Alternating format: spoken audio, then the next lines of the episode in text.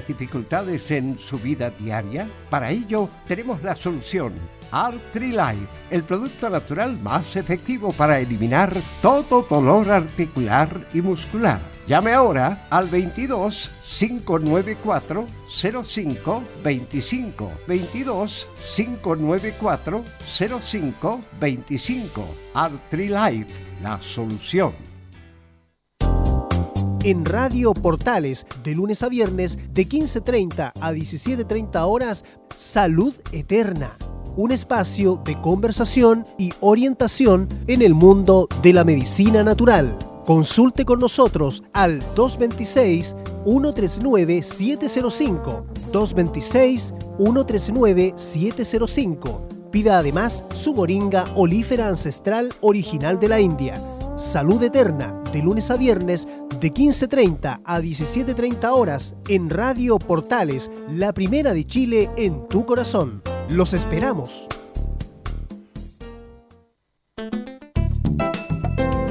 Comercial IAC y Compañía Limitada. La mejor calidad mundial en laminados decorativos. Comercial IAC y Compañía Limitada es Vertec en Chile. San Ignacio 1010, Santa Rosa 1779, Avenida Mata 446 y Portugal 501. Comercial IAC y Compañía Limitada es Vertec en Chile. Gracias a los superdividendos, tu hipódromo Chile siempre te paga más. Juega en Teletrack.cl. Descarga gratis la nueva aplicación de tu hipódromo Chile que siempre te paga más. Es muy importante, es urgente, es vital que entre todos detengamos el coronavirus. Y todos podemos ayudar a través de una sencilla acción. Quédate en casa por tu salud, la de los niños y la de los adultos mayores. Sigamos los protocolos que entrega la autoridad de salud y evitemos contagiarnos o contagiar a nuestros seres queridos o a otras personas. Quédate en casa porque es la mejor manera de ponerle fin a este virus.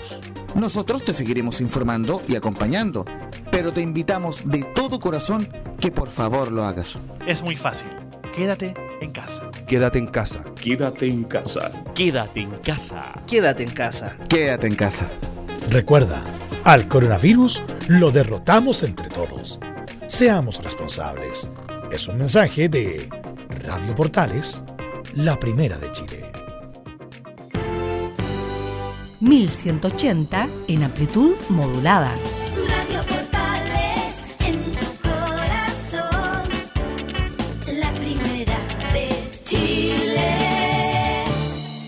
Atención a la red deportiva de emisoras amigas de Radio Portales. Al toque de gong, sírvanse conectar.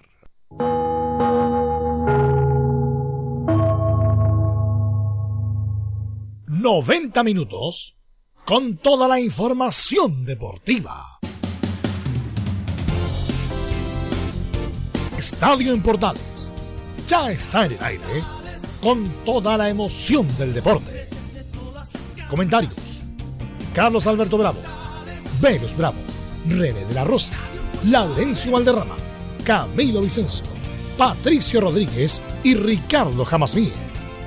Reporteros: Enzo Muñoz, Nicolás Gatica, Rodrigo Vergara, Juan Pedro Hidalgo y Rodrigo Jara.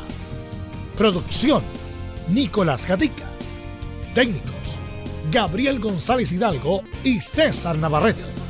Edición, Anselmo Rojas. Dirección, Carlos Alberto Bravo. Estadio en Portales es una presentación de Ahumada Comercial y Compañía Limitada. Expertos en termolaminados decorativos de alta presión.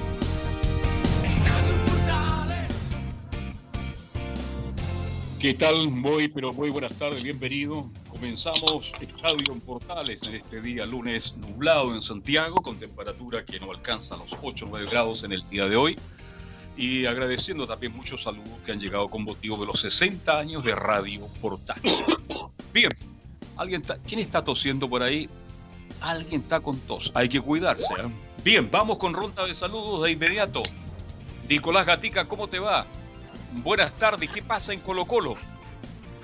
¿Qué tal, Carlos? Y a todos los sintonías de Estadio en Portales, buenas tardes. Bueno, en Colo Colo no, hay novedades con respecto a lo de la, la reunión. Ya se sabe que no, no se dio el plantel, tampoco se dio blanco y negro, por lo tanto la dirección del trabajo tiene que hacer su labor. Y bueno, siguen, tendremos por ahí algunos otros recuerdos de esta Copa Libertadores del 91 y otras cosas que puedan surgir, pero por el momento está a la espera de una resolución todo tranquilo. Sin Católica hay novedades, Camilo Vicencio, ¿qué ha pasado este fin de semana? ¿Todo tranquilo? Hola, ¿cómo estás? Muy buenas tardes, Carlos, para usted y todos los auditores de Estadio en Portales. Sí, tranquilo el programa, pero vamos a escuchar también declaraciones de el defensa Tomás hasta Buruaga, quien también se refirió a cómo se su llegada a la Católica. Bien, estamos atentos también con el bicicleta. En fin, van, hay varias cosas en cuanto a Católica. Y nos vamos con Enzo Muñoz. ¿Cómo está la U? ¿Hay noticias, hay novedades? Hola, hola, ¿qué tal? Buenas tardes, Enzo.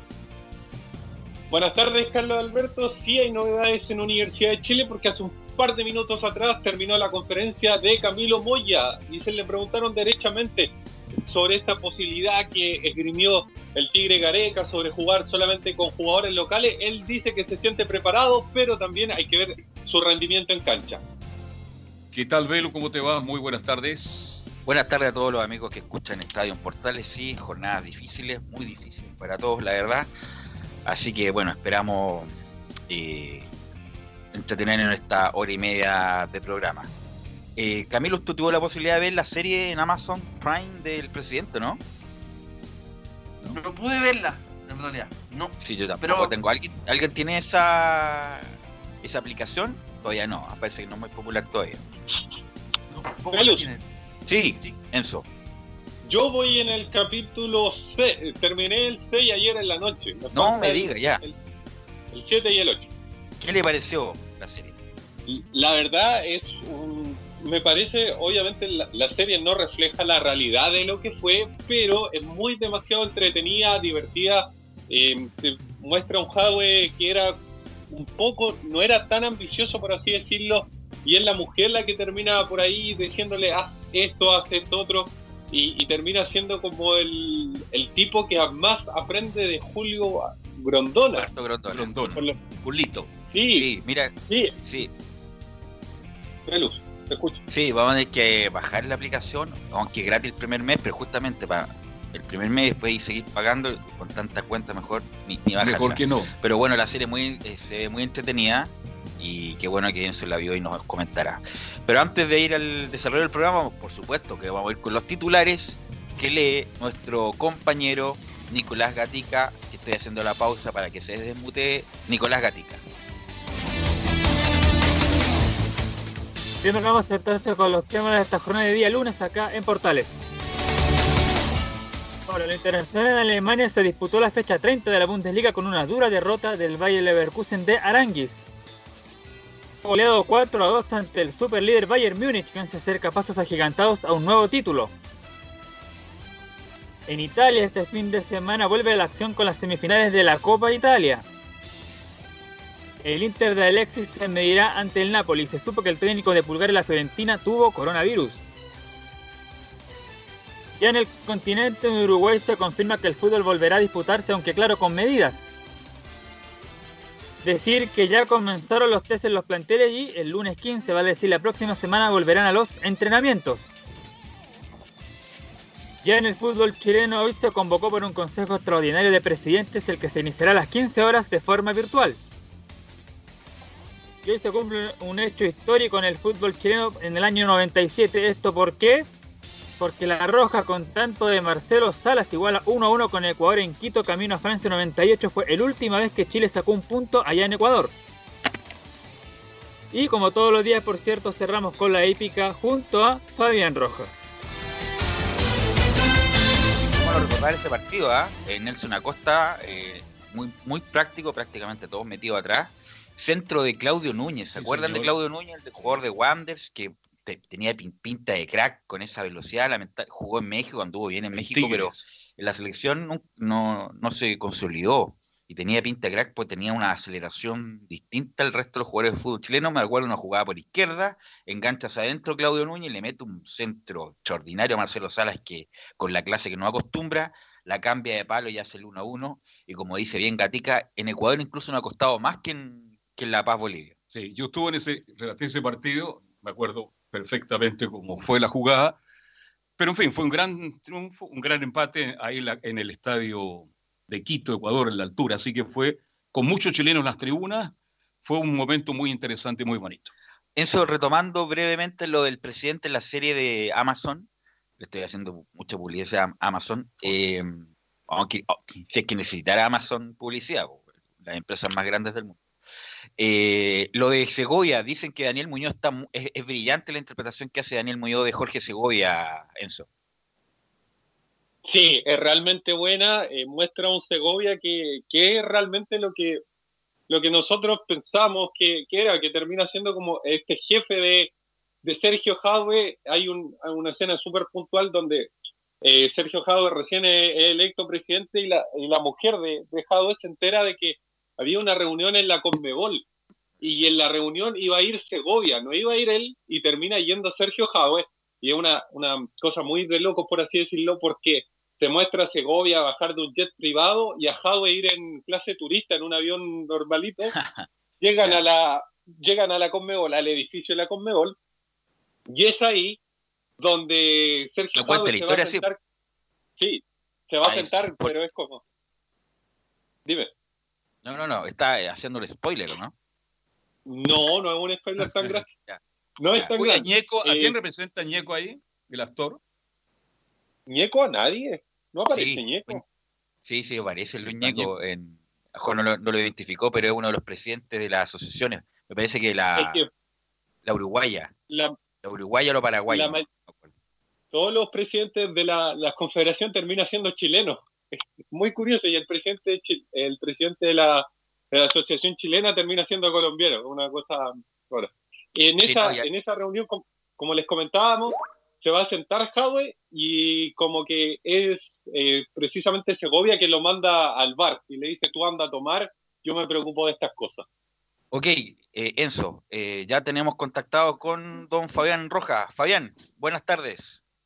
Muy buenas tardes, Belu, ¿cómo te va? Un gusto saludarte, eh, porque ya tenemos en contacto telefónico al invitado del día de hoy, a Lizardo Garrido, figura de Colo Colo. Lo dejamos con ustedes en el panel, a Lizardo Garrido.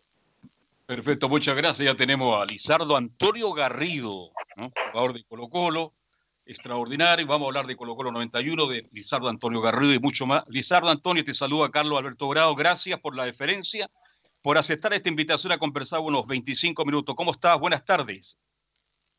Hola, buenas tardes, qué gusto es saludarte. Eh, es un, un gusto muy grande poder conversar con usted, poder conversar contigo en este día muy frío y, y bueno, hablar un poco de, de la semana pasada que fue muy, muy intensa, así que no, feliz de poder conversar contigo. Muchas gracias, Lizardo. Lizardo, te saluda Belu Bravo. Antes de, de ir con los temas, Lizardo, como le hemos preguntado a todos nuestros entrevistados, ¿cómo va llevando la, la cuarentena, Lizardo? Hola, Velus. Eh, bueno, me imagino yo como debería estarla llevando todo el mundo. Estoy hablando por el tema de, de- de- del encierro. O sea, todos todos deberíamos estar en, eh, en sus casas. Eh, yo ya ni veo las noticias de- del aumento de contagio, de, de las camas, de que los respiradores. Eh, pero de verdad que, que, que yo noto yo lo que noto también es de que porque me ha tocado salir por, por- porque he ido al, a- al, al médico y yo lo he visto como, como que la gente anda como que no pasa absolutamente nada. Entonces bueno de verdad que, que es complejo es difícil la situación Eh, hay gente que está súper complicada muy complicada económicamente Eh, bueno y son las secuelas que deja este, este maldito virus y que también eh, mucha gente va a tener que ir al psiquiatra, va a tener que ir al psicólogo, porque, porque de verdad que cuesta, cuesta. A pesar de que estamos comunicados, qué sé yo, con eh, la institución, porque estamos haciendo algunas cosas, así que de verdad que ha sido difícil, pero bueno, hay que sobrellevarlo. ¿no? Bueno, Lizardo, antes de ir a tu carrera propiamente tal, yo tengo varios conocidos en, en San Fernando, que sabían que íbamos a Ah, conversar contigo. Y entonces te quería preguntar cómo fue, cómo fue ese- esa, esa estadía en San Fernando, en jugar con, con Colchagua, porque uno de los como grandes próceres que tiene Colchagua en su historia es que Lizardo Garrido en algún momento jugó en Colchagua. Sí, pues a ver, bueno, el tema de San Fernando para mí es para mí es un tema fuerte, No es fácil. un tema muy potente, porque fue el primer año que Colo Colo me mandó a préstamo y con, con una incertidumbre brutal de, que uno también se cuestiona, porque yo decía, voy a un equipo, en ese entonces yo creo que tenía 17 años, 17 años, y, y la verdad que me costó mucho, llegué ahí a Colchagua, había mucha gente probándose, y afortunadamente empecé a jugar. eh, y de ahí empezó la, la carrera, pues la carrera ahí un equipo que, que parece que se está integrando al fútbol profesional nuevamente. Y, ahí me acuerdo de los de el famoso Guatón Reca, Don Polo Maturana, eh, Néstor Ruiseñor, eh, todos los los próceres que habían ahí que, y que trataron de, levantar al club. Y, bueno, como todo el mundo sabe que yo ahí formé familia, ahí conocí a Miriam, eh, que, que la tuve durante 39 años conmigo. Y bueno, y tengo muchos amigos ahí. Así que, no, pues yo tengo un recuerdo maravilloso, maravilloso de, de haber jugado en, en Colchagua, pues, y después acuérdense que yo me fui a Trasandino y después regresé nuevamente a Colchagua. Así es, sí. Así que un saludo para toda la gente que te recuerda con mucho cariño, Lizardo en Colchagua. Oye, bueno, Lizardo, antes de entrar a Colo Colo, me imagino que te pudiste ver nuevamente hace como dos semanas cuando se, se dieron los partidos del 82. ¿Los tuviste la oportunidad de verlos íntegramente nuevamente, o no? Sí, vi varios. O sea, vi algunos, vi algunos. ¿Y qué te Eh, pareció después de tanto tiempo ver- verte de nuevo? A ver, el partido contra Alemania, yo allá tenía la impresión, cuando terminó el partido, porque puede, porque también puede sonar a, que uno eh, está justificando cosas. Eh, pero bueno, yo no, yo lamentablemente no estaba tan bien por, por- tema que yo, antes de ir a España, yo me, pasó una lesión muy complicada, muy compleja. Pero yo el partido con Alemania, yo no lo vi, lo, lo- lo- no vi, eh, no me vi tan mal, no me vi tan mal. Hice lo que me gustaba hacer, lo que sí tenía que pedir permiso la mitad de la cancha para pasar, no sé por qué.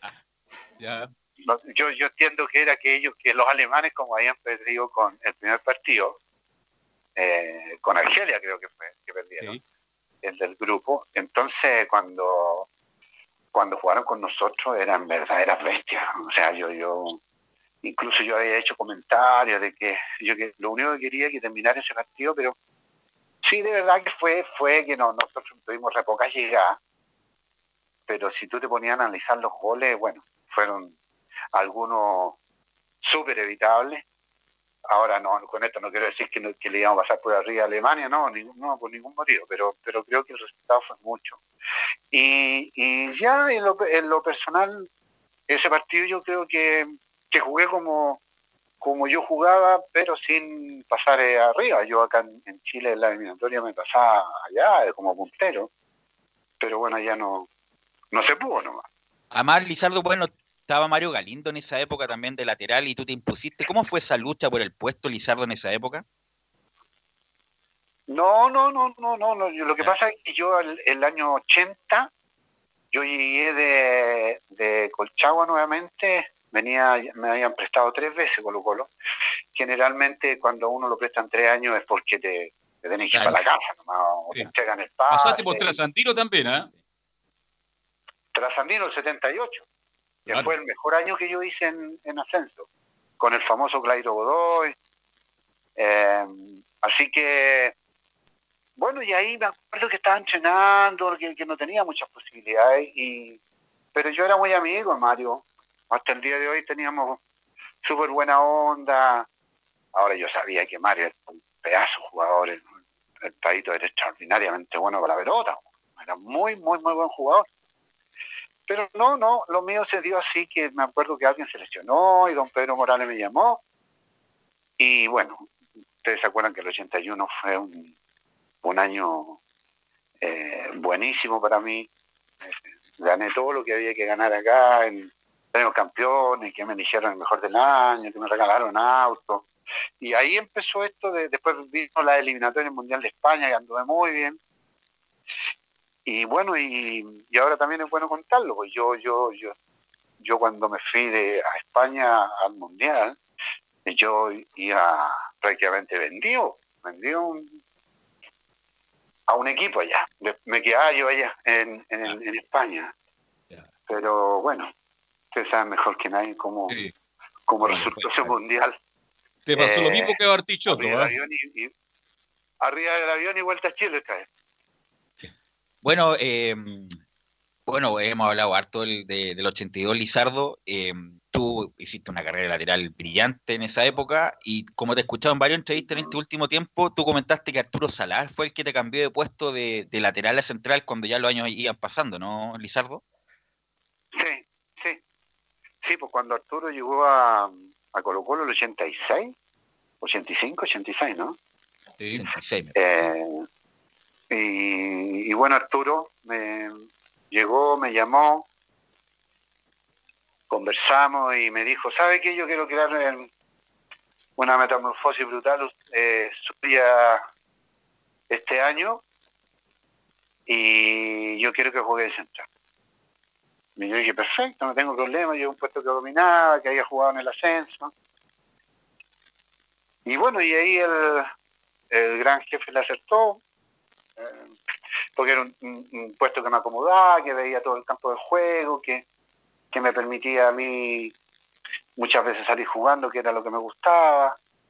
No, y ahí empezó todo este esto, estos triunfos, porque, porque a pesar de que hubo algunos años que no, no, no salimos campeones, pero, pero ahí va adelante todo muy bien, todo perfecto, hasta, hasta Kobe. De, después me fui a México jugando de central. Lizardo, bueno, bueno, obviamente que lo de la Copa Libertadores fue el pick máximo de tu carrera y de muchos de tus jugadores, pero siempre se habla de Salah en el sentido que armó el grupo, armó el grupo, este extraordinario grupo para ganar la Copa Libertadores. Por lo mismo te quiero preguntar qué tan importante para las nuevas generaciones fue Arturo Salá para armar ese grupo que después lo materializó en forma brillante Mirko Yossi. No, pues yo no tengo ninguna duda, no tengo ninguna duda que, que Arturo Salá eh, porque a mí me siempre decían que Arturo era defensivo. Eh, y, era, y, yo siempre veía que las instrucciones que habían a los laterales era de ejercer mucha presión arriba. Entonces, pero Arturo iba más allá del entrenador. Eh, porque si tú le preguntáis, y no es coincidencia, o sea, habláis con la gente de, de, la U, eh, todo maravilla, Arturo. Que, que, la gente, no sé, parece que estuvo en Católica, toda la gente maravilla. Que en México toda la gente habla maravilla. Lo que pasa es que Arturo eh, muchas veces está preocupado de otras cosas, de, está preocupado de cómo estabas tú, cómo estaba tu familia. Y la prueba está lo que, lo que, lo que hicimos nosotros una vez, me llama a mi casa y me dice, eh, las maletas que nos vamos a, a Buenos Aires. Y yo le dije, ¿a qué vamos a Buenos Aires? me dice, vamos al, casamiento de Marcelo Archichoto. O sea, eh, él estaba preocupado de todo porque él sabía de que Marcelo eh, le gustaba eso de que, de que estuviera muy cerca de él. Eh, y bueno, y ahí tuvimos que ir. Tenemos que, llegamos allá, nadie sabía. Bueno, fue una cuestión súper linda. entonces fue él con su señora, yo con mi señora y fue Ricardo Baroski con su señora. O sea, en, en todos esos detalles él estaba preocupado.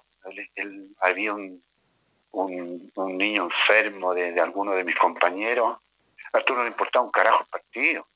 Eh, váyase, váyase, a, ver a su a su hijo y, bueno, por eso le, le todo el mundo le tiene tanto cariño y, y claro que en la cancha era, era bravísimo, era, era era estricto, Eh, bueno, yo, yo también después lo estuve en la Copa América, acá en Chile, que el ayudante era Manuel Pellegrini.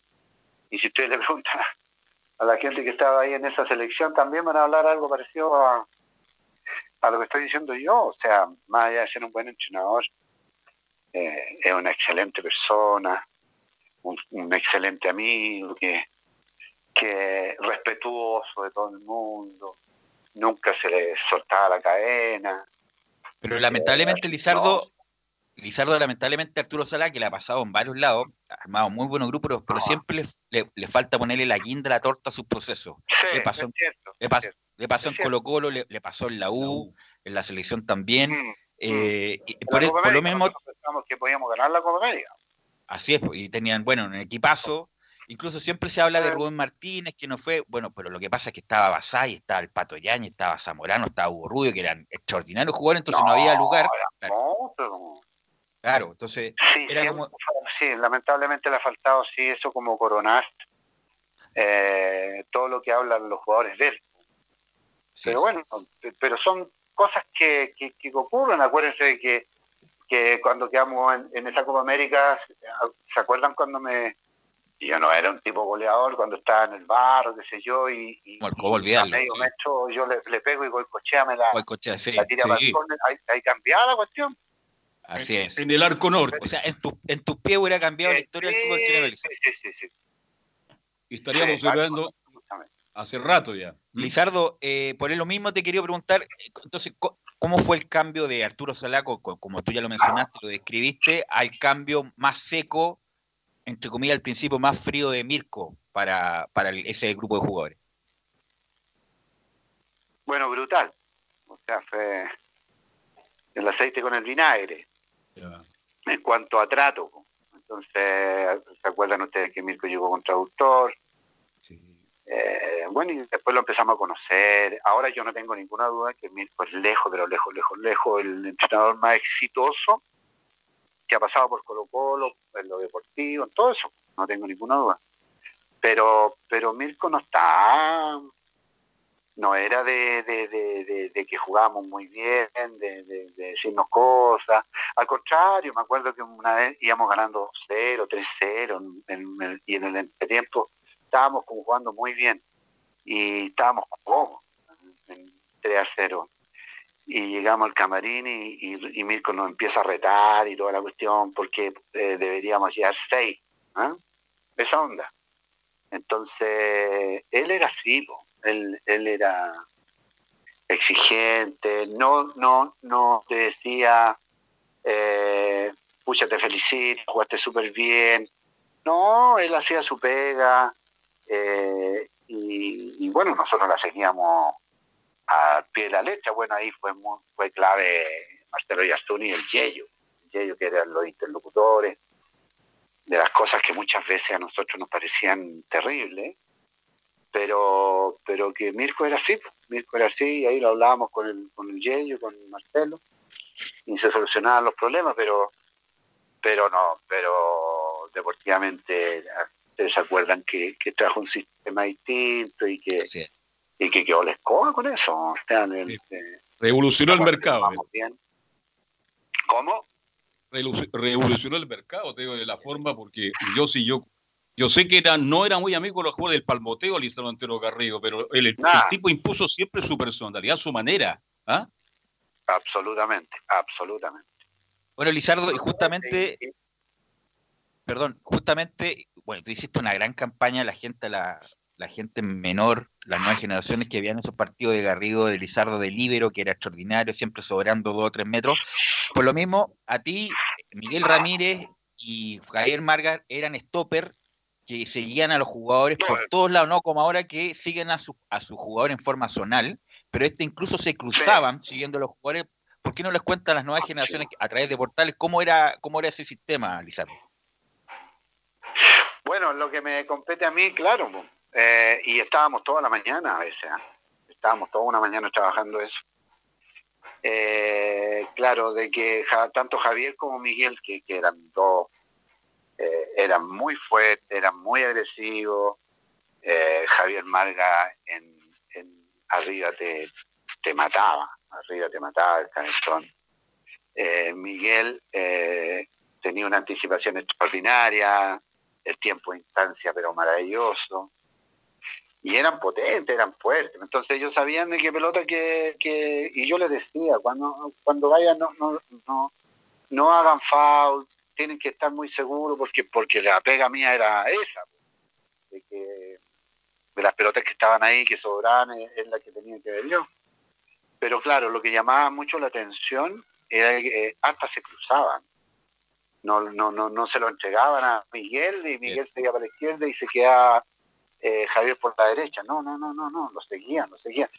Al final, si ustedes analizan fríamente, yo jugaba, eh, el equipo rival jugaba con dos menos, porque ni la tocaban. Así es. Ni la tocaban, ni la tocaban. Ahora después, después empezaron a avivar y me tiraron uno encima a mí, y ahí se nos complicó. Ahí, ahí se, eh, o sea, estaban los dos ahí y Javier para todos lados, pero además metían un hombre muy cerca mío. Entonces, bueno, ahí tuvimos que también trabajar para ver eso, si, si, no, si, si me colocaban un hombre ahí, eh, bueno, yo tenía que salir mucho más, o ligar a, los a los dos stoppers, eh, salir mucho más, pero de verdad que yo me acuerdo que, que un partido que jugamos iniciando esto, jugamos con la Católica, ahí en el Monumental, con este sistema. Y sí, fue fuerte, o sea, le pasamos por arriba. Eh, y bueno, y, la prueba está de que la Copa la ganamos así, la ganamos con ese sistema. Eh, eh, y de verdad que fue novedoso, pero muy exitoso.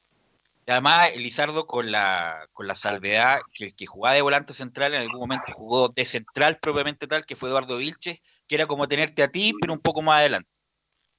Exactamente, y el Coca por fuera, Jaime por fuera.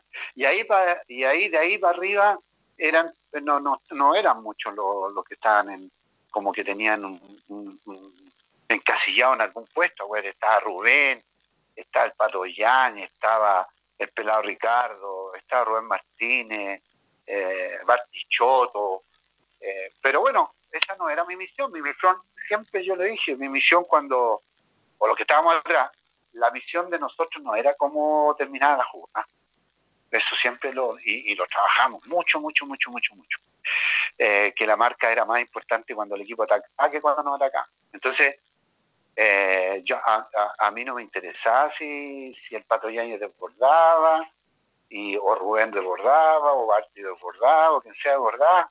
Mi misión ahí era eh, de que los posibles receptores estuvieran todos tomados, todos tomados. Y bueno, y ahí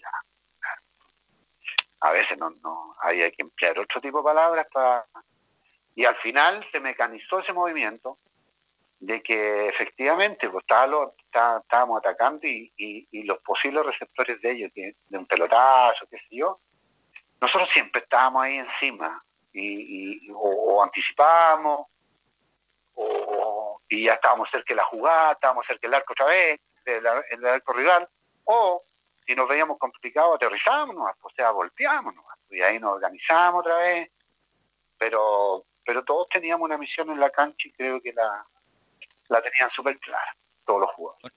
Bueno, aparte, Lizardo, de los buenos jugadores que eran, eh, y, lo hemos escuchado también todos estos años, era el gran grupo que tenían y los varios liderazgos que tenían en el, en el equipo. Tú, entre ellos, Jaime Pizarro, ¿qué nos puedes contar de ese liderazgo que lo tenían tres o cuatro en el plantel, que fue muy importante también para que no se descarrera nadie?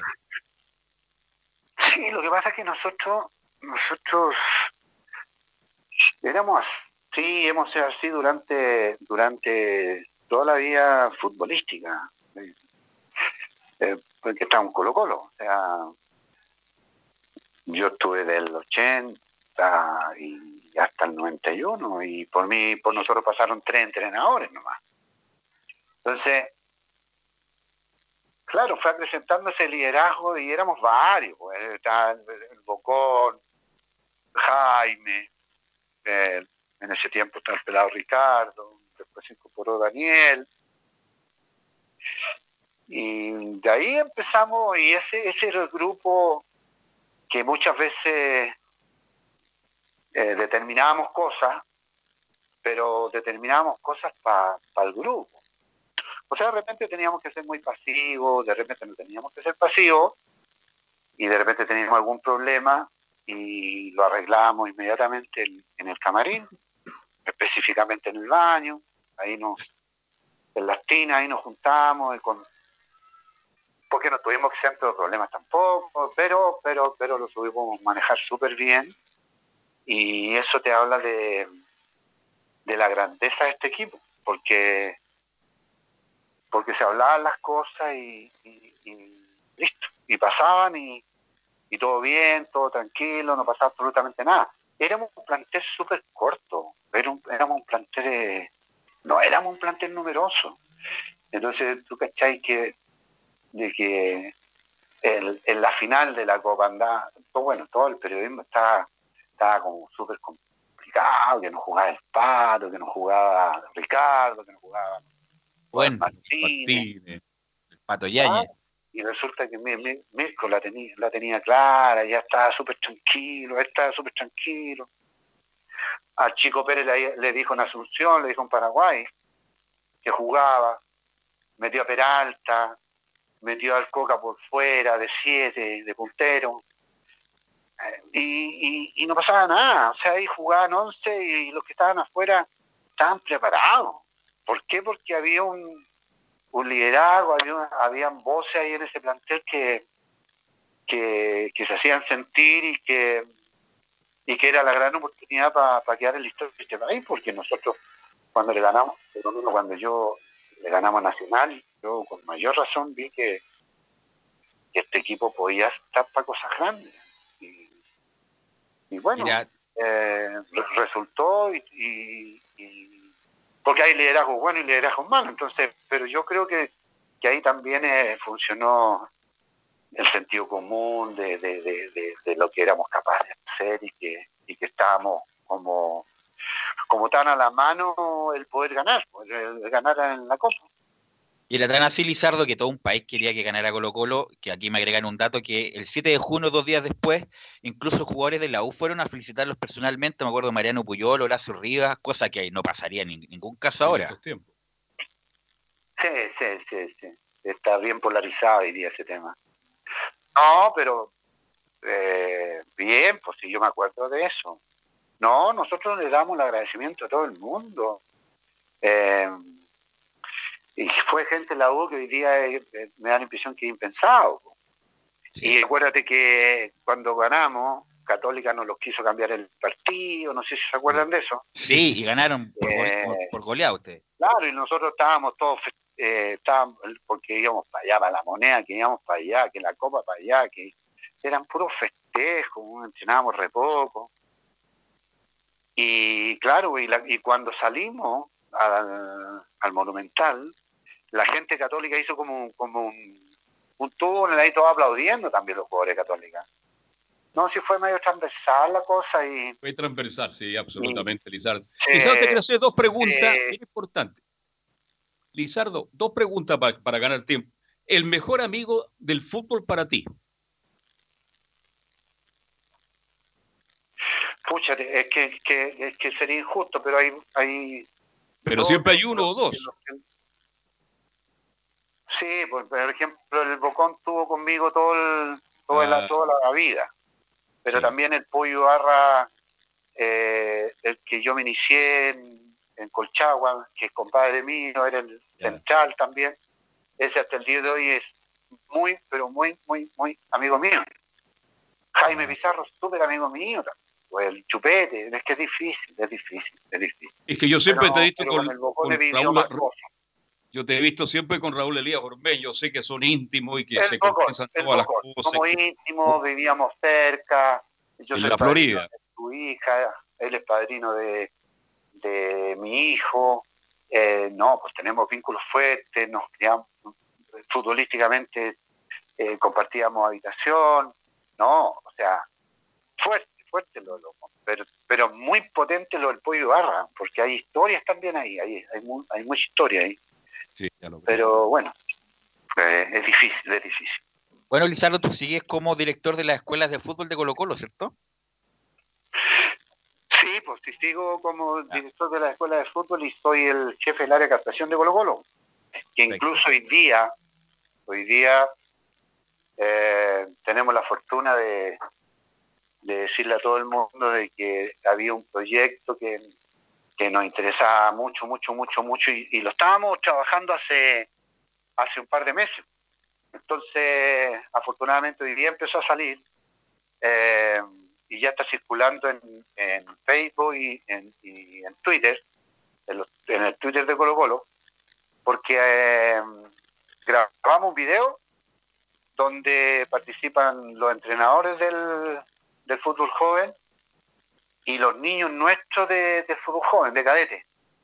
Y, y, los van, y la idea es de eh, mostrarle un video y que a través de, de, lo que van a ver nos envíen eh, su video, que tiene que durar dos minutos y, y, más allá de, de, acuérdense ustedes que Colo Colo más allá de ser un tema, un club deportivo, un tema social y nosotros sabemos que nos van a llegar muchos videos de, todo el, país.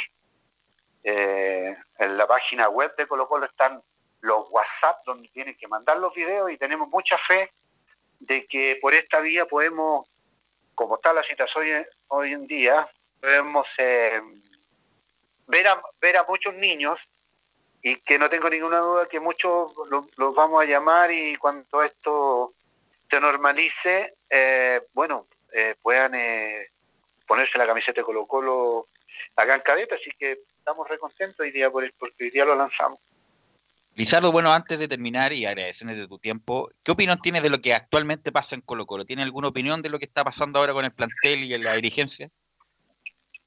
Bueno, es difícil, es difícil yo eh, que de, de, darme opinión, yo, conozco a, todo el mundo, conozco a los jugadores, conozco al presidente, a don Aníbal, eh, conozco a Esteban, los conozco a todos. Yo todavía tengo la, la fe y la confianza que se, que se puedan tranquilizar las aguas y de que, y de que lleguemos a un buen término, porque, porque más allá de todo lo que está ocurriendo hay una cosa que, que uno nunca puede dejar de lado eh, eh, de, tener súper claro que más allá de todo lo que estamos, los que están involucrados, hay, hay, un, hay una cuestión potente, fuerte, robusto, que es el club, que es Colo Colo. Entonces yo por eso no tengo no tengo duda que nos va que, que, pueden llegar a un, a un buen acuerdo y que y que, el, que nuestra institución, el club, está por sobre todo eso. Lo último, Lizardo, para finalizar esta entrevista que ha sido muy interesante. ¿Sigues tocando guitarra y cómo estamos del corazón? Bueno, eh, sí, sí. Bueno, ahora estuve tocando harto rato. Eh, mi corazón está mucho, mucho, mucho, mucho, mucho, mucho mejor. Qué bueno. estos últimos dos o tres años ha sido muy difícil, pero está mucho, está mucho mejor y, y afortunadamente uno tiene que tiene que aprender a vivir con, esa pena ¿no? pero, el mundo sigue tengo nietos eh, tengo hijos y, y bueno ahí ahí estamos luchando como hay que luchar como como los colombinos que son guerreros Bien, Lizardo. Gracias, Lizardo. Muy amable por esta entrevista. Toda la gente lo disfrutó, así que te damos muchas gracias por estos minutos que nos diste a Radio Portal. Fuiste muy, gentil, fuiste muy gentil, Lizardo, como si fuera ayer cuando viajábamos con Colo Colo y veíamos a Lizardo Garrido, un elegante en el fondo de la saga de Colo Colo. Un abrazo, gracias por recibir el llamado a Estadio Portal. ¿eh? No, al contrario, fue un agrado conversar con ustedes. Muchas gracias, chao. Un abrazo, chao, chao. Ahí estaba el gran Lizardo Garrido que nos acompañó en estos minutos en Estadio Portales. Vamos a ir a la pausa, Gabriel, y volvemos con los muchachos. Radio Portales le indica la hora. 14 horas, 14 minutos. Comercial IAC Compañía Limitada. La mejor calidad mundial en laminados decorativos. Comercial IAC y Compañía Limitada es Vertec en Chile. San Ignacio 1010, Santa Rosa 1779, Avenida Mata 446 y Portugal 501. Comercial IAC y Compañía Limitada es Vertec en Chile. ¿Quieres tener lo mejor y sin pagar de más? Las mejores series de televisión, los mejores eventos deportivos, equipo transportable, películas y series 24/7. Transforma tu TV a Smart TV. Llama al 973-718989. Twitter arroba panchops. Una mirada distinta, con reflexión, profundidad. La encuentras en www.opine.cl. Ya lo sabes, www.opine.cl. Somos tu portal de opinión. Visita www.radiosport.cl, el sitio web de la Deportiva de Chile. Programas, noticias, entrevistas y reportajes, podcast, radio online y mucho más. Todo lo que pasa en todos los deportes lo encuentras en www.radiosport.cl. La Deportiva de Chile en Internet. Termolaminados de León, tecnología alemana de última generación. Casa Matriz, Avenida La Serena, 776 Recoleta. Foro 22 622 56 76. Termolaminados de León. Disfruta las carreras de tu hipódromo Chile estés donde estés, jugando y ganando desde teletrack.cl. Primero, ingresa a teletrack.cl y crea tu cuenta con tus datos.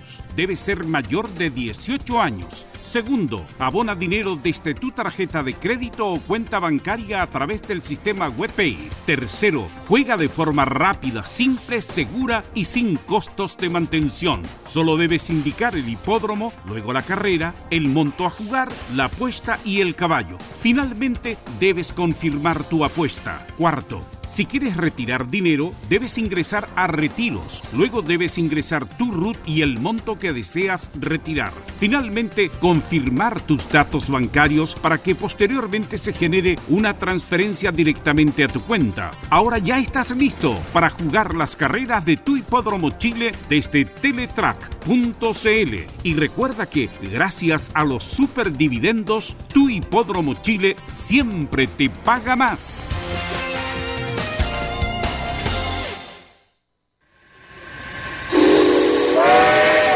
No se pierda todos los días a medianoche, lunes a domingo en Radio Portales, el tren del recuerdo. Conduce Salvador Fernández. Solo canciones inolvidables de su época. Contáctese con Salvador Fernández al foro 22 319 7959. Le esperamos esta medianoche con el tren del recuerdo en Estación Portal. Radio Portales en tu corazón. La primera de Chile.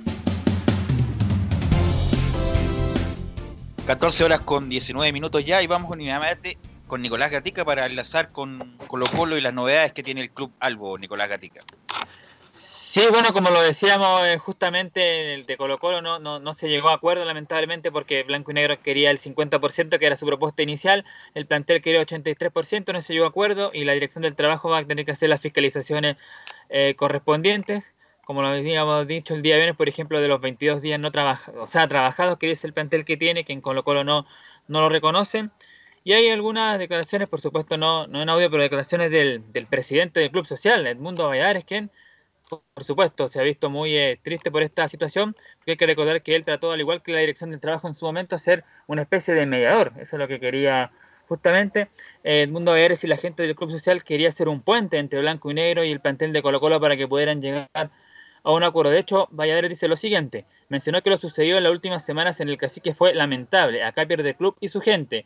Es una situación que no hubiésemos querido. Además, indicó que desde la corporación se buscó que ambas partes llegaran a un acuerdo, pero que al final no se pudo concretar. Además, el mundo AR mostró su pesimismo respecto al conflicto que ha estado en estos días. Por lo que he visto, la conversación llegó hasta ahí, no avanzó más. Entendemos que ahora viene la fiscalización por parte de la Dirección del Trabajo. Además, dice que no veo posibilidad ante una solución pronta de la pugna entre plantel y dirigente.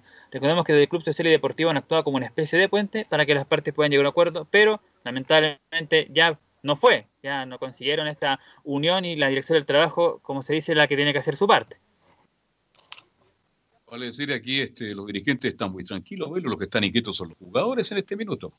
Sí, pues no llegaron a acuerdo, eh, como, dice, como dijimos la otra vez, pasó la vieja, así que bueno, eh, siempre está la posibilidad de llegar a acuerdo en último minuto, pero sea difícil, Nicolás Gatica. Claro, y de hecho uno que, que avisora este drama en el plantel de Colo Colo es uno de los extranjeros que ha estado en el equipo de Colo Colo, nos referimos al delantero peruano uruguayo Gabriel Costa, claro, algunos dirán no, no fue el, refuerzo que, se esperaba y, y, todo eso, pero obviamente es una persona que más que jugador es un trabajador y claro, él ha tenido algunos problemas. Una declaración que da con el diario El Mercurio, en una entrevista justamente, él reconoce que no está recibiendo seguro de cesantía y que ha pagado la renta de su bolsillo. Además dice que, según el diario El Mercurio hizo esta mención, las cotizaciones del atacante Albo fueron pagadas con un RUT provisorio, por lo que ha sido un impedimento para que pueda cobrar el dinero del seguro. Entonces él es uno de los que justamente representa ese drama que tiene sobre todo los jugadores extranjeros que recordemos no tienen eh, eh, root, porque están hace poco nomás en el plantel de, Colo Colo. Bien, ¿algo más de Colo Colo, Nicolás Gatica? No, eso sería más que nada las novedades, porque como dijimos ya, la dirección del trabajo es la que tiene que hacer su parte y bueno, hay, que esperar ahí los próximos días eh, que va a pasar alguna resolución que se dé y también esto se va a ver a futuro porque recordemos que mientras no se solucione este tema, el plantel no puede volver a entrenar. O sea, está entrenando por su cuenta, pero obviamente sin las órdenes de Colo Colo, porque si hay orden de Colo Colo, se configura el vínculo de dependencia o subordinación, que es un requisito para que haya una relación laboral y sea declarada por algún tribunal laboral de la República. Gracias, Nicolás Gatica, y vamos con don Enzo Muñoz. Le quisiera preguntar por la Senado. Eh, ¿qué, me cuenta de la U, Enzo? Buenas, Tor Parra. Tres Parra, tremendo. Sí. Sí. Luis Bedoya era finalmente Luis Ñecos, ahora que sí, pues Luis Bedoya. Luis Bedoya de Colombia. Sí, correcto. Siempre está Ñeco. No, Ñeco, tremendo doctora, tremendo doctor. Ayer repitieron la película de Caraima que yo la vi en su momento en el cine. Es muy fuerte esa película. Así que eh, es muy fuerte la película de. buen actor Ñeco, ¿eh? Pero hay, otros hay actores de primera línea en esta película, todos chilenos. Hay uno que es muy conocido, que tiene una larga trayectoria. Está Sergio Francisco Reyes. Sergio Hernández, Francisco Reyes. Claro. Eh, no, Chile tiene buenos Muñoz. Bueno, en el Muñoz, extraordinario ahí como, como Jorge Segovia. Ah, por eso te quería comentar, eh, Enzo, que Segovia, según el Mercurio, va a iniciar acciones legales a Amazon justamente porque lo deja muy mal en la serie.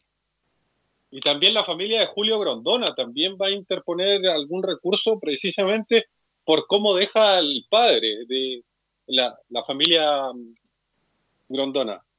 ¿A cómo, deja, ¿Cómo deja parado en este caso a, Julio Grondona? Pero más allá de, lo cuestionable que es el personaje, eh, a mí me parece súper interesante eh, en todos los sentidos el personaje de, Julio Grondona porque es finalmente quien termina contando la historia, pero a través de hardware.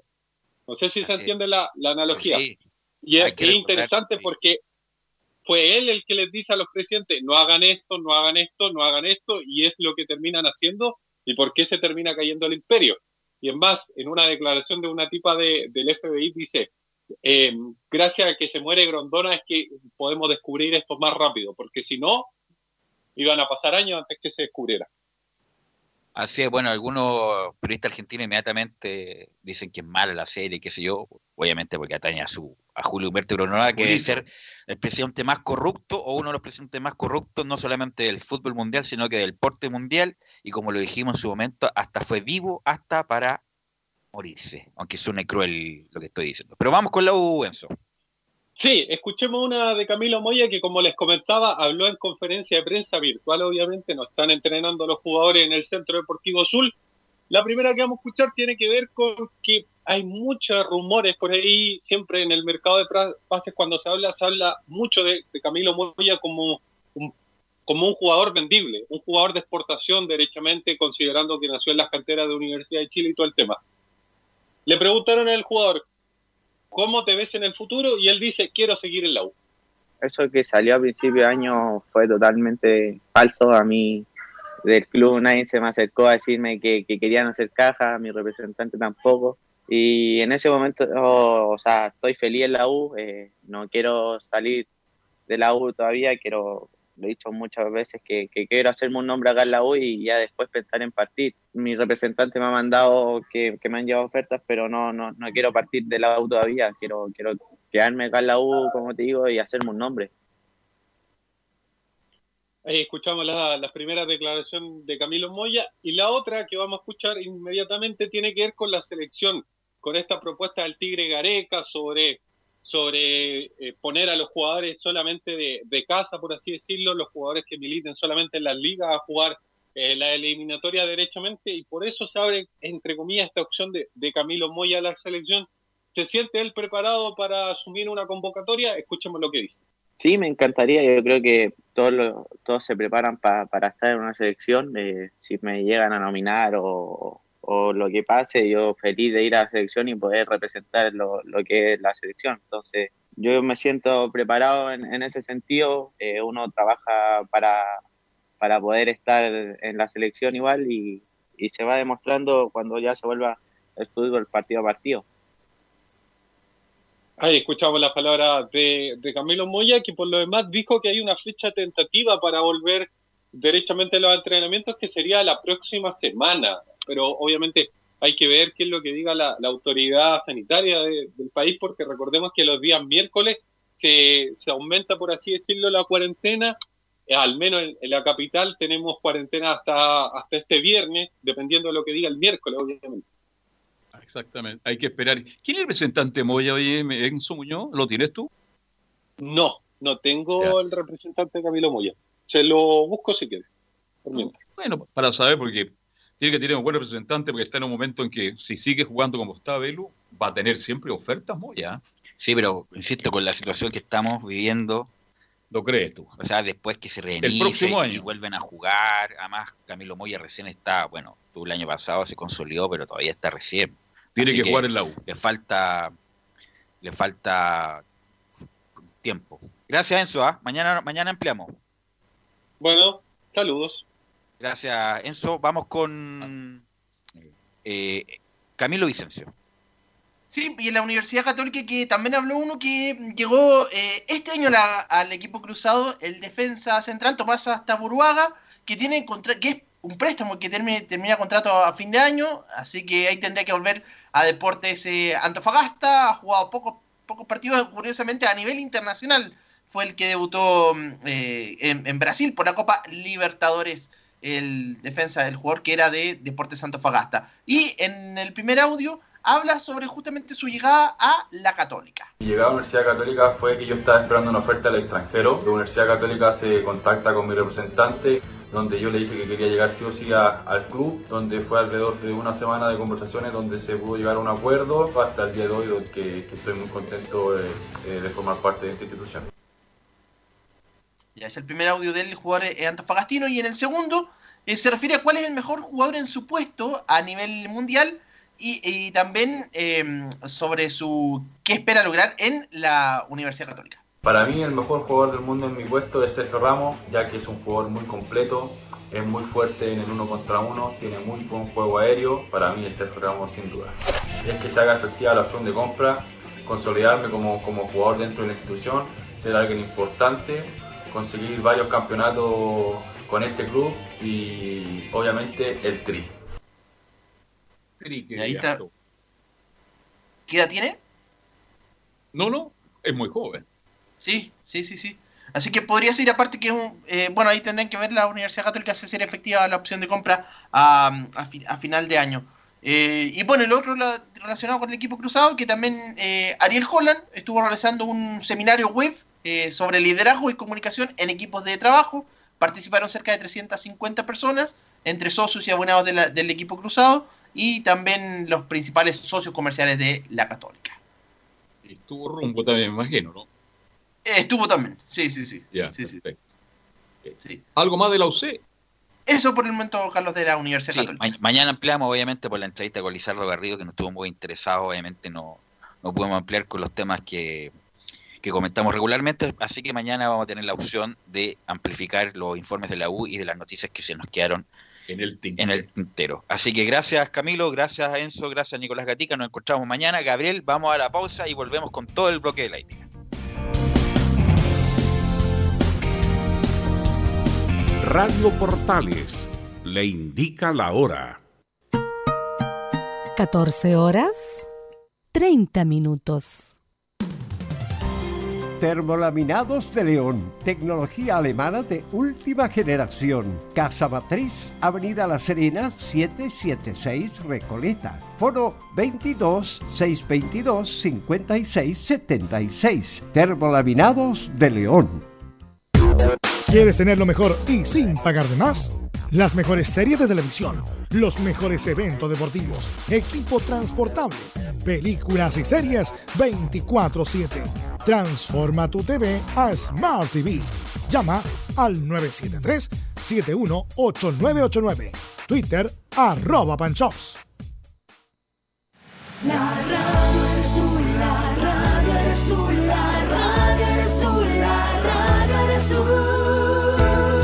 El 64% de la audiencia de radio se realizó desde el hogar, superando un 48% los últimos tres años. Cada mes, 14 millones escuchan radio. Una radio para cada gusto. Una radio para cada chileno. Archie, contigo en todas. Fuente Ipsos, Análisis Radios, marzo 2020.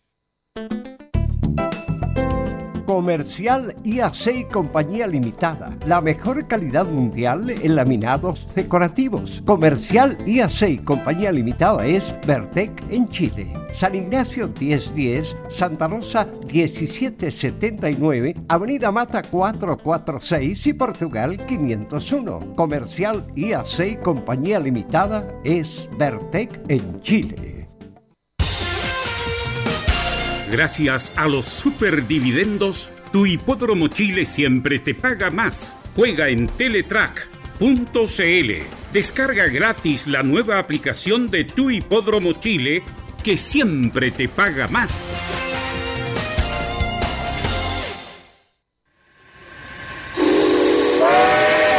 No se pierda todos los días a medianoche, lunes a domingo en Radio Portales, el tren del recuerdo. Conduce Salvador Fernández. Solo canciones inolvidables de su época. Contáctese con Salvador Fernández al foro 22 319 7959. Le esperamos esta medianoche con el tren del recuerdo en Estación Portal.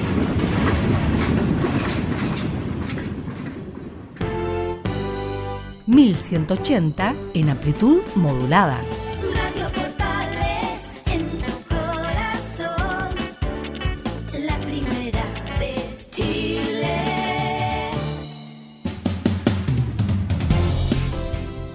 Bien, seguimos con Estadio Portales, cerrando ya con el bloque de la hípica. Luego entregamos toda la noticia del deporte, el fútbol en particular, con un invitado estelar como fue hoy día Lizardo Antonio Garrido, el lateral derecho y central de Colo Colo, la selección chilena. Este, Fabián, ¿cómo está usted? Buenas tardes. Mm, ¿Cómo está usted? ¿Cómo está su salud? Ya estaremos con Fabi, el, nuestro encargado de la hípica. Ahora sí. Ahora sí, estamos conectados ahora en este instante. Le preguntaba, ¿cómo está usted? ¿Cómo está su salud? ¿Cómo está su familia? Bueno, aquí estamos confinados, eh, lo hemos conversado desde el día sábado cuando nos entregaron una respuesta que, que era un tanto complicada con respecto al estado de salud de, de mi viejo, pero estamos saliendo adelante, así que eh, con todo el, el fuá nomás, porque hay que seguir con esto y, y batallar contra, contra esta enfermedad que, que afecta Terrible, a gran parte. Qué terrible lo que estamos viviendo ahí. Hay gente que todavía no asume lo que estamos viviendo. Eso es lo que me molesta y me produce mucha rabia. Espero que salga su familia adelante y así va a ser, Fabi, y usted también que se cuide porque hay que seguir luchando. Ya, dejémoslo ahí nomás y vamos, vamos al mundo de la hípica. Usted tiene un entrevistado de ahí muy interesante, ¿no?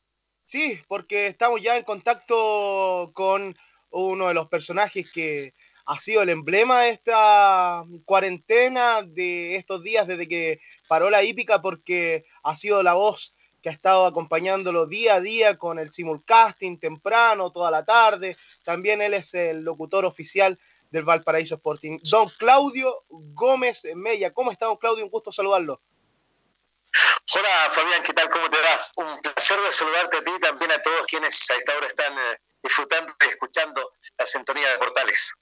Claro, eh, ¿cómo ha sido este, este tiempo? Es una pregunta que se la hacemos prácticamente a todos los invitados porque es eh, el tema que, nos tiene eh, aquí en casa, confinados. ¿Cómo ha sido para usted lidiar con, con estas cuarentenas en donde usted no ha parado de trabajar, pero sí ha estado alejado de, de su familia, a quien usted recurre bastante de forma consecutiva, los días, las semanas? eh, ¿cómo, ¿Cómo ha sido lidiar con, con este confinamiento, Claudio? Bueno, eh, ha, sido, ha sido complicado para, para nosotros quienes conformamos parte del equipo que hacemos el simulcasting jornada tras jornada. Es, eh, ha sido, ha sido muy intensa la actividad que hemos desarrollado. Antes eh, partíamos a las 11 de la mañana, eh, cerrábamos a las 20 horas, hoy partimos a las 9 y media de la mañana, cerramos a eso a las 9 y media, de repente hemos, nos ha tocado cerrar cerquita de la, de la medianoche también.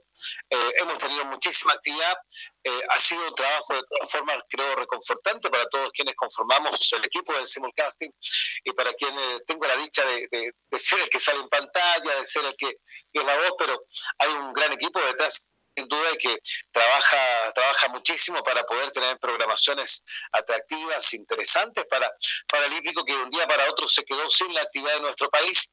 Eh, hoy poco a poco, y gracias a Dios está, está retornando, retornó en Viña del Mar, retornó en Concepción, eh, pero los hipódromos capitalinos eh, aún lamentablemente están fuera de, de- la posibilidad de, de- de poder organizar carreras. En todo este tiempo fue, ha sido agotador, pero ha sido muy satisfactorio. Eh, también eh, el Valparaíso Sporting, usted lo señalaba, fue el primero en reanudar sus jornadas de carreras. ¿Cómo, cómo lo tomó usted aquel día cuando, cuando le informaron, Claudio, eh, vuelve la hípica a, a nuestro hipódromo con todos los resguardos necesarios y en donde también se han visto bastantes ejemplares de la capital que, que han ido a- también a la quinta región porque debido a, todo esto de que en, Santiago los hipódromos están cerrados, los propietarios, preparadores han viajado bastante con sus ejemplares para, para la quinta región, eh, el juego. Cuéntenos un poquito cómo, cómo ha sido eh, esta reapertura del Valparaíso Sporting eh, con, con los trabajadores. Yo creo que ahí son, son pocos hoy porque tiene que ser reducido el, el, trato con el personal. Y, y cómo ha sido eh, este, estos momentos cuando usted recibió la noticia de que volvía al Valparaíso Sporting, don Claudio? Bueno, sin duda que una, una gran responsabilidad para, para nosotros como, como hipódromo eh, hacer la primera jornada tras dos meses y medio de inactividad. Toda vez que los eh, protocolos había que cumplirlos, sí hay que cumplirlos eh, al 100%, así ha sido, y esto así fue una muestra absoluta de que eh, se podía realizar aquello y, así, así se hizo, así volvió la actividad hípica al eh, Club Hípico de Concepción también. Así es que eh, fue muy emocionante eh, retomar la hípica en, en el eh, Valparaíso Sporting y la verdad de las cosas es que eh, con mucha responsabilidad creo que lo hicimos, así que he demostrado y así es eh, también como uno puede decirles a las, autoridades sanitarias que esto efectivamente puede llevarse a cabo con todos los resguardos necesarios. Acá hubo implementación de medidas tremendamente estrictas. A las 7 de la mañana prácticamente el hipódromo se sella y eh, ingresa solamente la gente que tiene que ingresar para aquella jornada. Eh, las eh, salas de jinetes ahora hay dos, una está en el centro de eventos, la otra está en la antigua o, o en la normal sala de jinetes, y es así como, como los eh, profesionales, los de, los de la fusta, eh, tienen sus espacios absolutamente amplios para poder desarrollar sus actividades precompetitivas. Así es, bueno, eso con respecto a, al confinamiento, a la vuelta del Valparaíso Sporting, pero don Claudio, también usted eh, lleva bastante años ligado a las comunicaciones eh, de la hípica, en donde estaba viendo yo, revisando algunos eh, hechos históricos del Hipódromo Chile, en donde usted partió en el hipódromo como comunicador hípico, ¿no es así? Porque antes también tuvo un paso por el fútbol. Sí, no, a ver, yo, yo partí, partí ligado a, a- al Vamos a la Hípica de Elías Gómez el año 1986. Ya. Em, partí ahí, eh, y luego eh, ingresé a las últimas noticias, recuerdo, el año 88 hasta el año 90, el 89 ingresé a- al Hipódromo Chile como locutor oficial, 19 años estuve allí en el Hipódromo Chile, el Valparaíso Sport me acogió el año 2000, y de allí la verdad es que no me he movido de, de- de Viña del Mar. Eh, me dio la posibilidad del Sporting de poder hacer un programa de televisión, televisión abierta en, ese, en esa época, en UCB televisión, en el programa Telesport 2000, cuando las redes estaban separadas. Eh, y claro, mi paso por el fútbol también fue en agricultura, en medio del deporte como, como locutor comercial, también en la sintonía azul de la Radio Santiago, también como locutor comercial. Eh, así que ese ha sido mi, mi paso por el fútbol. Eh, y, a través de diferentes radioemisoras también, cubriendo no solamente la actividad hípica y deportiva, sino que también reporteando, eh, trabajando en el departamento de prensa, leyendo noticias, grabando avisos, en fin. He hecho hartas cosas, en realidad programas de animación, como los bailables, como programas de la tarde, en la Radio Santiago, donde que, que fueron, fueron mis primeros momentos de, de- actividad en, en- en la radiotelefonía en nuestro país, por ahí, por el año 86. De aquello han pasado algunos años, ah, no muchos, poquitos.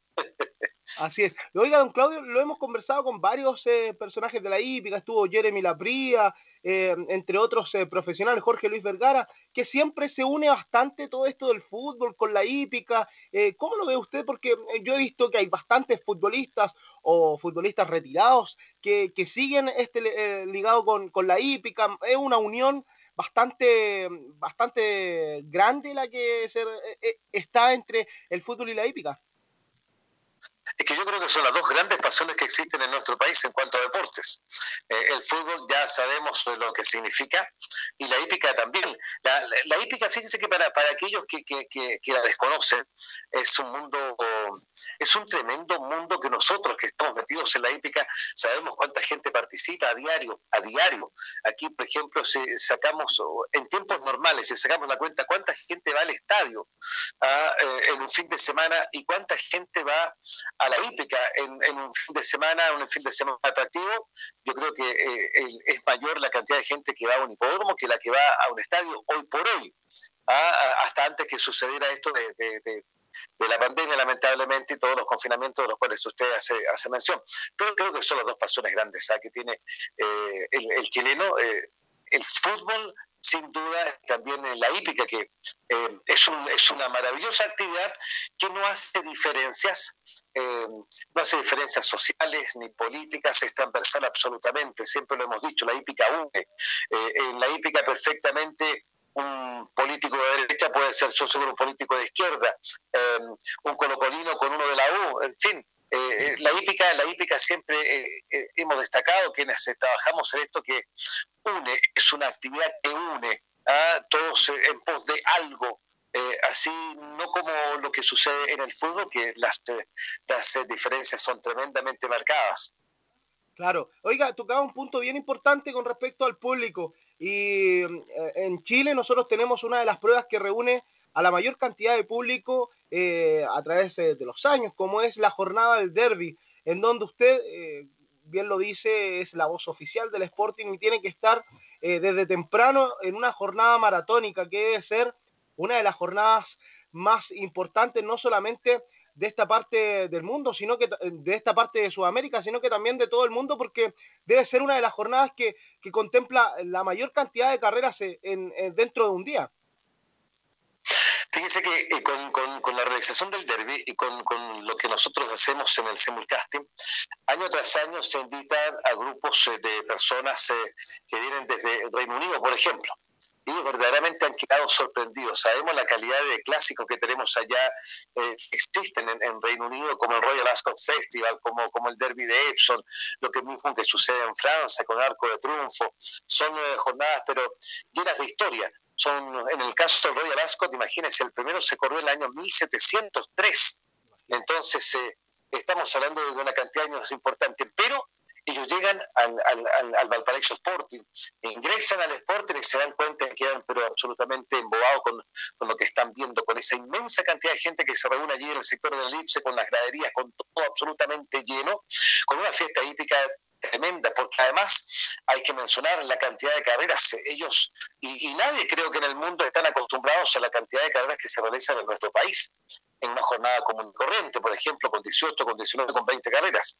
En, en, bien es cierto, en, en, las mismas breeders, por ejemplo, son 8, son 10 carreras por jornada. Nosotros eh, tenemos una reunión de 27, 28 competencias que parte a las 9 de la mañana, que cierra cerca de la medianoche, por lo que eh, es, eh, es un gran, gran espectáculo que los chilenos debemos sentirnos tremendamente orgullosos, y no solamente del derby, sino que también lo que se vive en el ensayo, lo que se vive en el Salmiller, en cada una de las carreras de la triple corona del hipódromo Chile.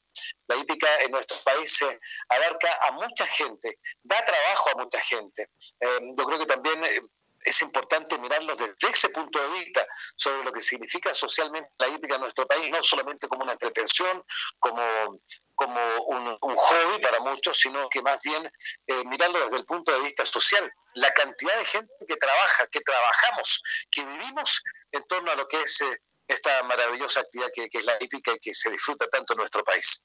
Así es, eh, estamos hablando con Claudio, eh, sí, Claudio Gómez Mella, un contacto telefónico completamente en vivo y en directo en estadio en Portales. Nos espera un segundo porque tenemos que ir a nuestro aviso, porque tenemos que ir a visitar al Hipódromo Chile, que siempre te paga más y ya volvemos. Gracias a los superdividendos, tu Hipódromo Chile siempre te paga más. Juega en teletrack.cl. Descarga gratis la nueva aplicación de tu Hipódromo Chile siempre te paga más.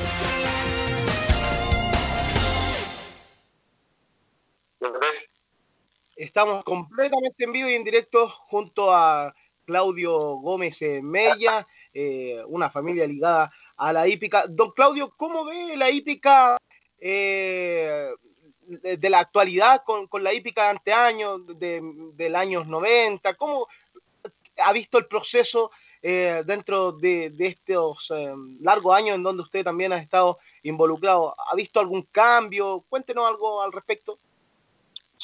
Yo entré el año, entré el año 1986 a la actividad hípica. En ese tiempo se hacían 15 carreras así como, como mucho. ¿ah? Eran las jornadas que partían, yo creo que dentro de los mismos horarios que hoy día se involucran más o menos, a las eh, dos y media y hasta las nueve y media desde la noche. Hoy día tenemos una, una alta cantidad de, de, de, carreras en cada uno de los hipódromos eh, de nuestro país. Eh, el movimiento de apuestas eh, siempre es atractivo. ¿ah? Yo creo que aquello, aquello demuestra el interés que el público siente por lo que es esta actividad en cada, en cada uno de los hipódromos. Cada hipódromo sigue manteniendo sus seguidores. Eh, se ha ido modernizando de manera espectacular la, la actividad hídrica. Fíjense que nos pasa de repente cuando estamos transmitiendo, no sé, desde el hipódromo de Cubs, ahí en, Miami, y hay un ensayo y se demoran una eternidad. ¿ah? Eh, y, y, lo que no sucede aquí en Chile. En Chile pasa la carrera y por muy estrecha que sea, al tiro se entrega, pero de inmediato. Yo creo que la hípica chilena se ha modernizado, lo ha hecho de gran forma. Es una de las hípicas más, eh, más bonitas para, para ver en cuanto a transmisión de las que nosotros transmitimos, por ejemplo, de Latinoamérica, con una señal preciosa desde cada uno de los hipódromos eh, yo creo que eso el público sin duda lo, lo, lo, agradece. Es algo a lo que estamos acostumbrados, pero cuando vemos imágenes que nos llegan desde hipódromos extranjeros, nos damos cuenta de la calidad de lo que tenemos aquí en nuestro país y lo que hay que eh, seguir cuidando, sin duda. Ha mejorado, ha mejorado muchísimo todo, no, no, no solamente la, la, imprenta, la Sí, estamos... Las imágenes hemos eh, eh, ha mejorado desde diversos puntos de vista en esta en estos años que, que me ha tocado estar sin duda. Don Claudio, eh, ¿qué diferencia al Sporting de, lo, de los distintos eh, hipódromos de nuestro país, eh, en donde el Sporting tiene un, un, un bello... Eh, uno entra al Sporting y tiene una, una forma antigua, madera antigua. ¿Qué, ¿Qué, es lo que lo diferencia a los distintos hipódromos? Bueno, no sé si, si, si Bueno, sin duda que, que el entorno es mágico para, para el Valparaíso Sporting. Aquello para los capitalinos, por ejemplo, que van eh, ya entrar, como usted lo dice, al Sporting es entrar tal vez a, a- a un lugar a un lugar lleno de historia, a un lugar lleno de magia, como, como siempre eh, he dicho yo, que, que es el Sporting, cada uno de los rincones del Valparaíso Sporting, y lo hice hace muy poquito porque me tocó hacer un video para el, la- el, Día del Patrimonio y el Valparaíso está involucrado también en todo aquello eh, de lo que es la quinta región, el patrimonio nacional de la quinta región. Y, ahí comentábamos, el Valparaíso Sporting, por ejemplo, fue, mm, fue la sede de- de- del, primer, eh, del primer sudamericano que se realizó en nuestro país, la Copa América, por ejemplo. Eh, los primeros aviones que aterrizaron en, la quinta región aterrizaron precisamente en las canchas del Valparaíso Sporting. Eh, Viña del Mar, por ejemplo, Valparaíso, en ese tiempo fue cuna de, de- fue cuna de, muchos adelantos importantes y todo esto de la mano de los ingleses que se asentaron precisamente allí en la quinta región, es allí donde nace la hípica en 1864 en los llanos de Casilla, es allí donde comienza la historia del Valparaíso Sporting, el pueblo más antiguo de Latinoamérica, es allí donde comienza el fútbol con Wanderer, por ejemplo, es allí donde se instala, por decir algo, uno de los adelantos más importantes, la primera central telefónica del país, estuvo eh, instalada precisamente en Valparaíso. Entonces, eh, Viña del Mar tiene- Valparaíso y Viña del Mar tienen muchísima historia. El primer derby que se ocurrió, por ejemplo, eh, vivían 3.000 personas en la naciente ciudad de, de Viña del Mar, en esa época. Eh, y fueron más de 9.000. Imagínense. Entonces, eh, desde siempre creo que el Valparaíso ha tenido ese encanto especial, ¿ah? Eh, eh, ese encanto que, a la gente le gusta muchísimo. Es muy grato ir a Viña del Mar. La gente es muy amorosa, es muy cariñosa, entonces todo, todo se hace mucho más grato allí. Así es, estamos hablando con don Claudio Esteban Gómez Mella. Don Claudio, para finalizar, porque se nos hace muy corto este momento, conversando con tantas hi- historias también de la hípica, eh, recibió un premio por parte de los eh, del Valparaíso Sporting, pero quiero que nos cuente un, un poco la anécdota que le pasó cuando iba a presentar a, a la banda Tomo como Rey en el Valparaíso Sporting en una jornada del derby. Si es que se puede. ¿A qué banda no? ¿Ah? La, la anécdota que le pasó con la mm, Sonora Tomo como Rey eh, en una presentación en eh, la cancha del Sporting, si es que se puede contar. Es que no, no, no lo recuerdo, no. No, por lo menos no me tocó vivir a mí. Ah, ya. mal. Ya, ya, ya. Dejémoslo pasar. Algo tenía que ver con el vino, algo, pero algún día a lo mejor. Ah, no, no, no, no, no, no, no. Esa fue, fue otra banda, fue. Ah, ya. Es, es, es otra banda. Eh, algo así como el pollo le dicen al, al cantante. eh, ¿Cómo se llaman? Bueno, me, me, me, me tocó presentarlos a, ellos, son, son bien famosos, ¿ah? Entonces, eh, el, el, el, cantante salió con una botella de vino, estuvo durante toda. eh, ¿Cuál es el nombre? Estoy tra- tratando de recordarme. Pero no, no, no recuerdo. Y me dice en algún momento, cuando, cuando yo hago, hago el beat, les digo, señoras y señores, eh, aquí está con ustedes. La verdad es que no Santa Feria, Santa. Feria. Santa Feria era, claro. Entonces, eh, y, el, y, el, y el, el cantante me dice, maestro, maestro, sírvese un poquito de vino. Entonces, está ahí en 20 mil personas. No, no, no, yo no tomo. Soy de cartón, me dice una cosa así. Pero, sí, claro que era Santa Feria. Sí. Es- entre otras cosas que hago para el deporte, pues, ¿sabes? Eh, eh, eso es la fiesta criolla que año tras año se realiza allá en Viña del Mar con las fondas, con grupos realmente espectaculares. El año pasado me tocó, eh, estuvo, mm, estuvo Yapo, estuvieron los Jaivas, Quilapayún, varios grupos, eh, eh, Congreso también me ha tocado presentar allí en la fiesta criolla, es otra de las Américo estuvo para el Día del Valparaíso. Latino. Claro, sí, claro, y Américo también me ha tocado presentar la fiesta criolla. Imagínese. Don Claudio, eh, muchísimas gracias por este contacto. Sabemos que, que tuvo que venir a Santiago porque usted eh, está arduamente con trabajo en la quinta región y nos dijo que hoy tenía un, pequeño tiempo. Eh, muchísimas gracias por este contacto, de conocer un poco más de, de su historia, cómo partió, de, de cómo ha sido este, este tiempo en la hípica. Sabemos que hay, hay mucha historia más por, por conocer de Claudio Gómez, pero muchísimas gracias por este contacto. No, Fabián, no, yo te agradezco a ti, te agradezco a ti, a la gente de Portales. Eh, yo trabajé en la Radio Corporación cuando eh, era, era- eran, eran socias con, con Radio Portales. Y la Radio Portales la conozco desde, desde, mis- desde era muy niño porque Elías Gómez allí trabajó en el hogar Dulce Hogar y conocí los estudios en Agustina, conocí los estudios en Ejército, que también lo acompañaba siempre a la grabación en el hogar Dulce Hogar. Así que conozco la historia eh, y, y también mi historia de vida está ligada de una u otra forma a la Radio Portales. Así que muchísimas gracias, un abrazo para ti. Ah, y quedó con, va a quedar como anécdota que mientras eh, comenzamos la entrevista yo había dejado la cocina prendida eh, y la salsa ya no sirve. No importa, hay que hacerla de nuevo. ¿ah? Ya, le mandaremos una salsa entonces. Bueno, un abrazo. Que esté bien, chao. Chao. Gracias. Ahí está don Claudio Gómez eh, Mella en conversación con Estadio en Portales eh, en esta nueva edición, en este bloque de la hípica, conociendo también eh, una parte de este comunicador que, que estuvo compartiendo con ustedes desde que eh, paró la hípica con el simulcasting y hoy por hoy con las transmisiones también del simulcasting y de las jornadas del Valparaíso Sporting. Eh, eso con, con respecto a, a la entrevista, Carlos Alberto. Bien, perfecto. Yo no quise interrumpir, pero hay muchas cosas que preguntarle al colega. No sé si es periodista, locutor profesional, pero me habría gustado preguntarle algunas cosas, porque él es relator de la hípica del Sporting, ¿no? Es No, él es- relator. Él es locutor, locutor. Ah, ah, no hace, ya pensé que era narrador. Narrador. Las- claro, las él es locutor. Pero fue muy carreras- interesante. ¿Sí? Sí, las carreras, por ejemplo, que llegan para el simulcasting, él las tiene que narrar porque es eh, la voz oficial del simulcasting, pero él nos ha dicho que, que él no, no va por el, por el tema del, del relato. Dice que son, son dos cosas muy diferentes, la locución con el No. relato y, que, y que no se atrevería a relatar. Para relatar, querido, hay que tener cojón. Y el que no tiene, que se dedique a otra cosa. Por eso, bueno, pero interesante, gustaría, ojalá algún día volvieras con una segunda parte. ¿ah? Tiene muchas cosas importantes la hípica que contar. ¿ah? Sí, por supuesto, nos, costó nos contó muchísimas historias también de- del Valparaíso Sporting, con una historia tremenda, eh, el hipódromo más antiguo de Chile y también de, de Sudamérica.